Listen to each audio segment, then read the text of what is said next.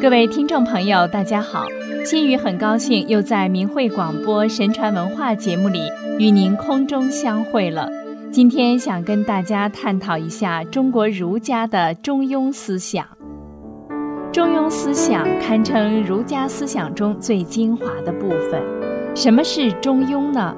或许很多现代的中国人已经不知中庸的真实内涵，往往以为中庸是平庸无为、明哲保身、随波逐流、老于世故等等。其实不然。中庸出自《礼记》第三十一章，开篇就讲：“天命之为性，率性之为道，修道之为教。道也者，不可须臾离也，可离非道也。是故君子戒慎乎其所不睹，恐惧乎其所不闻，莫陷乎隐，莫显乎微。故君子慎其独也。”喜怒哀乐之未发，谓之中；发而皆众结，谓之和。中也者，天下之大本也；和也者，天下之达道也。至中和，天地未焉，万物欲焉。这里是说，上天赋予了人善良的本性，按照自己善良本性去行事。就是遵从了大道，而不断按大道修正自己行为的过程，就被儒家称为教。这里也就是修炼的意思。道也者，不可须臾离也，可离非道也。无论在任何情况下，都要坚持自己所应遵循的、所要信守的大道原则，不可有片刻的离开。如果是可以离开、可以放弃的话，也不是真正的正法大道了。那么，作为君子，即使看不到、听不见大道的真实展现，也要坚信正道的存在，谨慎地约束自己，小心翼翼地把握好自己，哪怕是在无人看到和无人注意的时候。仍然要坚守自己的德性，不可有丝毫不符合道的表现。就算是一个人独处之时，也应如此。喜怒哀乐的情绪不表达出来，在心中时要保持中正，称之为中；若要表达，就要符合节度，称之为和。世间万事万物的本质是中。而和乃一切事物要遵从的大道，天地的稳定长存，万物的生长繁衍，都是靠中和才得以顺应天命，长居道中。至中和包括中与和两部分，中主要是指对儒生内心的要求，中立而不倚。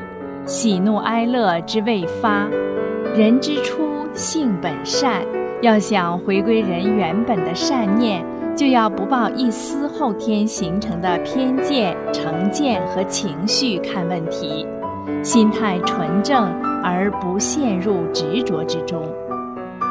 可见，传统文化谈到的中庸，是天知地知、自己良心知的心性修炼。而不是现在人所谓的八面玲珑、左右逢源，谁也不得罪。子曰：“君子中庸，小人反中庸。君子之中庸也，君子而时中；小人之中庸也，小人而无忌惮也。”孔子认为，君子和小人都有自己的中庸观。君子的内心时时刻刻都在修炼，为了顺应天命而取中；小人恰恰相反，嘴上说中庸，心里并没有强烈的天命、天良的概念，没有心法的约束，而是无所忌惮。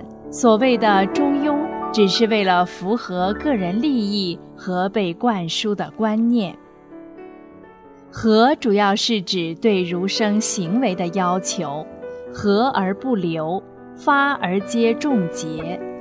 孔子认为，君子在世俗之中，在与他人交往中，既不能行为失常，又不能同流合污，事事都不能走极端。君子不做素隐形怪的事，在人群中要不显山不露水，谁也不知道君子内心修炼到什么境界。君子自己却要内心遵道而行，一生无悔，不因看不到效果而半途而废。孔子认为，这只有圣者才能做到。儒家经典中所推崇的和，不是和稀泥，而是择善而从。孔子曾称赞舜帝和颜回处事做到了中庸。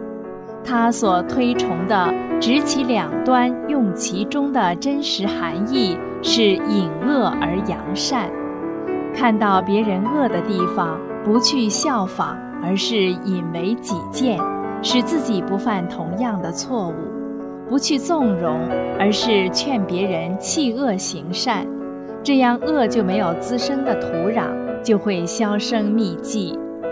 看到别人的善行。不心生妒忌，而是佩服学习，使自己也同样做好；不去抹杀掩盖，而是到处宣传弘扬，使善行遍布天下。这样善就会茁壮成长，发扬光大。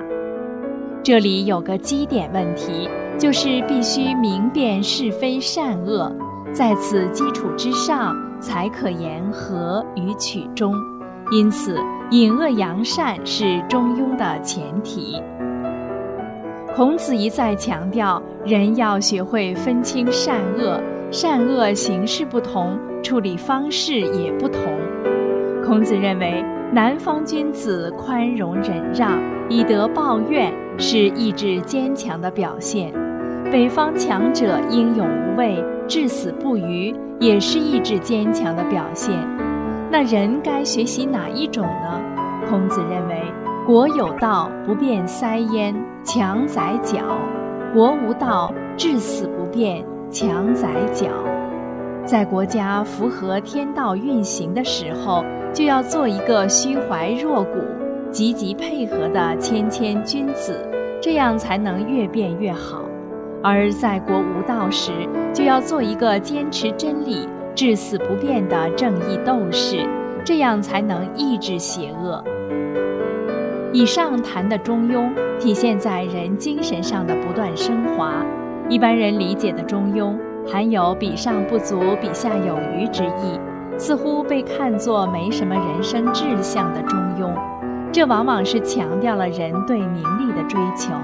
其实，人追求正法大道的心，应是永无止境的。这是中庸的一面，而人在物质利益的追求上又应顺其自然，这是中庸的另一面。假中庸的人在处事原则上不分善恶，没有求真向善的志向，在物质利益上却你争我夺、尔虞我诈。谈中庸的基点也是从维护利益出发。从而曲解和变异了中庸的内涵。如果我们能回归中庸的本意，想一想到底什么才是自己一生都要勇于追求、不可片刻放弃的东西，而在物质利益上则看淡点儿，放弃过多欲望和执着，用比上不足、比下有余的乐观心态面对生活。才能真正享受到自己的人生幸福。好了，又要跟大家说再见了。心语感谢您的收听，我们下次节目时间再见。